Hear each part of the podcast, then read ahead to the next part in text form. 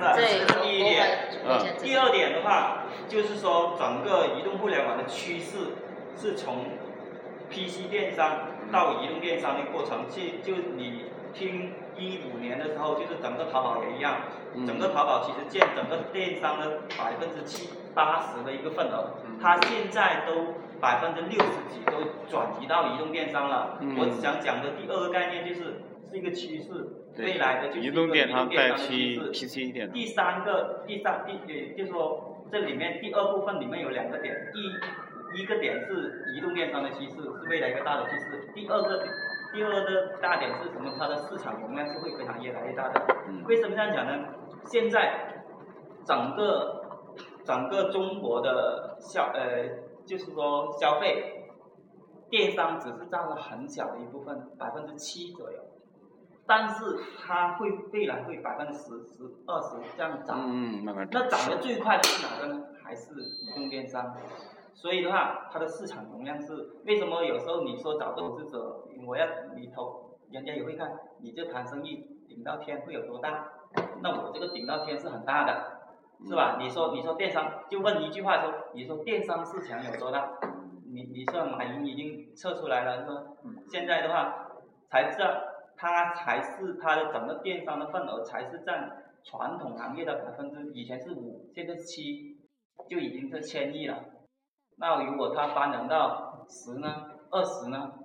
在在十和二十，在我们中国是很容易的。好，那讲到如果发展到二十，它它不就是万亿的市场吗？是吧？这是第二个点。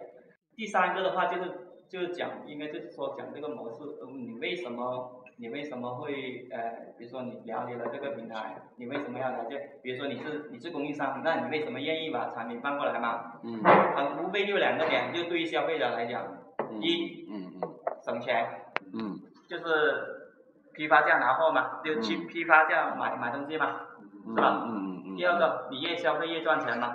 嗯。那那无非你把这两个痛点搞定了，他他还会不不来吗？还有讲到。还有讲到一点，就是说我我我针对我是一个消费者的的角色，我比如说我发现这个平台，我为什么要在那里买呢？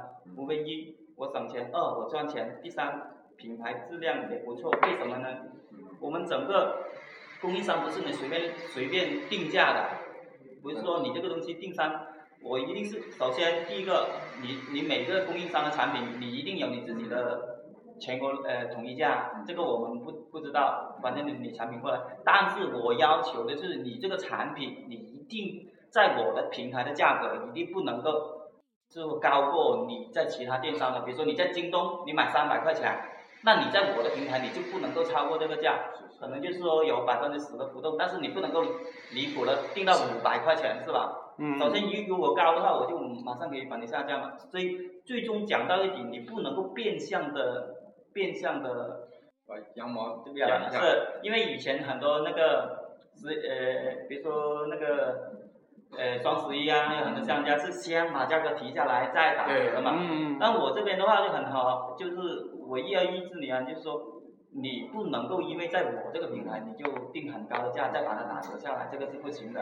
嗯。这是第一，第二的话，呃，你供货给我的价是就是那个供货价嘛。所以的话，你真真切切的是能够享受到，呃，批发价来买这个产品嘛，是吧？那 OK，产品不错，又便宜又赚钱，那谁会拒绝吗？如果对于作为一个消费者来讲，是吧？好，对于供应商来讲，因为我为什么呢？其实我想做这个视频，第二第二很大部分就讲这个概念，什么？还有一个传达的一个消费商的概念，就是你又是消费者，又是经营经营者，因为你。因为有可能你是双重身份的，比如说你是有产品的，你是供应商，你也是消费者，是吧？你又赚钱又又又消费，两个是一体的，所以讲到是一个消费商的概念。嗯嗯嗯。到到到到整个后面啊，到整个视频的后面的话，那其实还除开了讲这个优势，那就讲到好处嘛。嗯嗯。意思就是说，呃，你要扣一下主题呢，因为有些人可能看了看了之后，我能够。比如说我如果参与你这个事情，我在你这里购物，比如说我能够得到什么好处嘛？无非如果作为消费者的话，省钱赚钱，是吧？还能够，呃，能够很很低的，其实就讲两个点嘛，就能够让你省钱，能够让你赚钱，那还有什么东西吗？是吧？对于供应商来讲，因为现在的话，现在的情况，特别是供应商很难找销路的一个东西，并且比如说你在天猫，你们开个店，首先第一个你要交十万块钱了，第二个的话，现在为什么？因为什么？很多人做做淘宝、做天猫做不下去呢？特别是一三年之后，很简单，你做你做的话，你做直通车。直通车那就几千块、上万块钱去了。你有订单，你做了之后有订单，不做订单没有多少。但是你最终做一个下来，可能赚了一十万块钱之后，有九八九万就给那那里去，就是一年下来就是给平台打工。打工那你觉你觉得他还有做得下去吗？做不下去嘛。所以要找销路。那我在我们这个模式一下来，他很清楚。首先的话，我是把利润让给了消费者。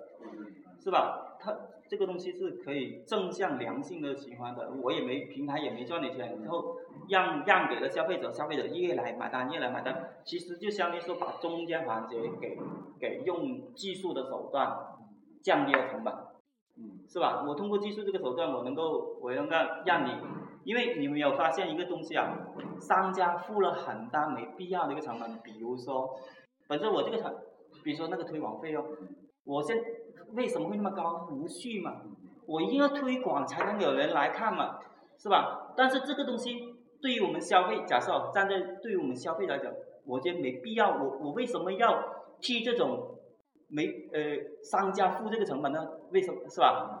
因为因为他的他的他的推广成本就放在了售价里面来嘛。本身我一产品五十块钱的，我为为什么要卖到一百块钱？因为我要推广的成本也占了百分之三十啊。我还有什么东西的那个仓储的成本啊、人员啊，加起来的嘛，是吧？我就能够把你这个省掉啊。你因为你是有序的，你又不需要推广，你又可能还没有库存，那整个成本就下来了呀。对于商家他也好，对于消费者也好，对于我们品牌的话，这三方都是共赢的。那你觉得就是说整个东西都是良性的，并且的话，并且的话很多很，我觉得最特别重要的就改变了什么东西呢？第一个。让这个产好的产品真真切切的，就是说能够享享受到，让消费者享受到实惠。第二个的话就是说，能够，嗯，就像罗总刚刚讲的，就是说那个你是越消费，付出越消费就越赚越赚钱，就能者多得嘛，是吧？还有的话，为什么后面的话就是，如果是从整个生意的层面来讲的话，就是。